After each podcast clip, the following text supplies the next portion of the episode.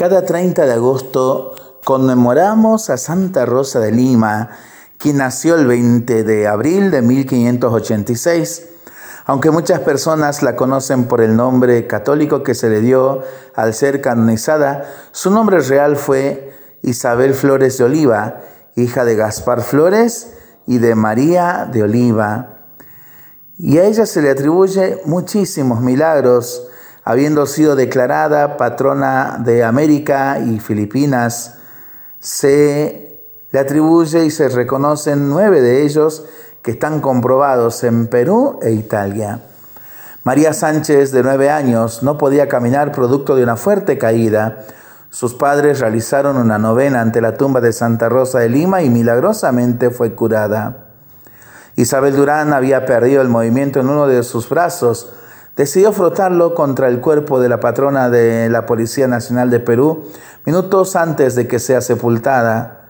Luego de ello recuperó la movilidad ante los ojos de un sacerdote. Mauro Diego de Ayala tenía el brazo derecho inválido. Se encomendó a la patrona de las Américas ante su sepulcro en la iglesia de Santo Domingo. Después de ese episodio recuperó su salud Existieron testigos del hecho. Magdalena Chamizo logró que sus piernas lisiadas tengan movilidad. ¿Cómo lo hizo? Echó tierra sobre sus extremidades y algunas reliquias del sepulcro de Santa Rosa de Lima. María de Vera fue desahuciada por su doctor y sufría de fiebre. Invocó a la patrona de América y Filipinas mientras sostenía una estampa de su imagen. Se quedó dormida y al despertar, sana, estaba sana. Ioannis Celili de Cesa, Italia, sufría de fiebre y tosía con sangre.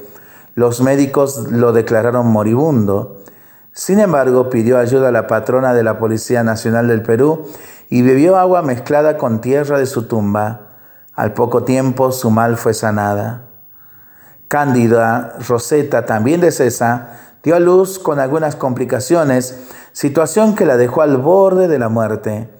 Sufrió varios días, pero al colocar una imagen de Santa Rosa de Lima en su barriga, se recuperó.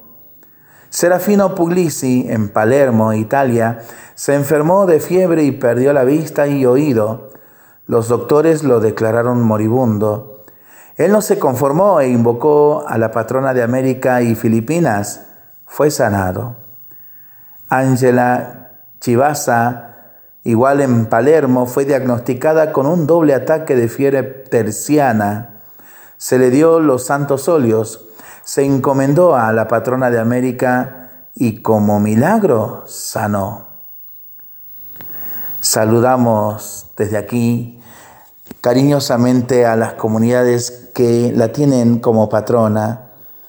Colonia Santa Rosa, en Tartagal, en Salta Capital, Santa Rosa de Tastil, Santa Rosa de los Pastos Grandes, algunas comunidades de otros lugares como por ejemplo Santa Rosa La Pampa, Tacopozo, Chaco y tantas localidades que la tienen como patrona Santa Rosa, que está en el corazón de Rivadavia, del departamento de Rivadavia en Salta, a todas las comunidades, instituciones, barrios que la tienen como patrona que realmente el Señor a través de esta gran santa traiga bendiciones a ustedes y también a nosotros.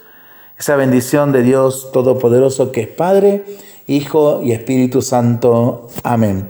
Y que viva Santa Rosa de Lima.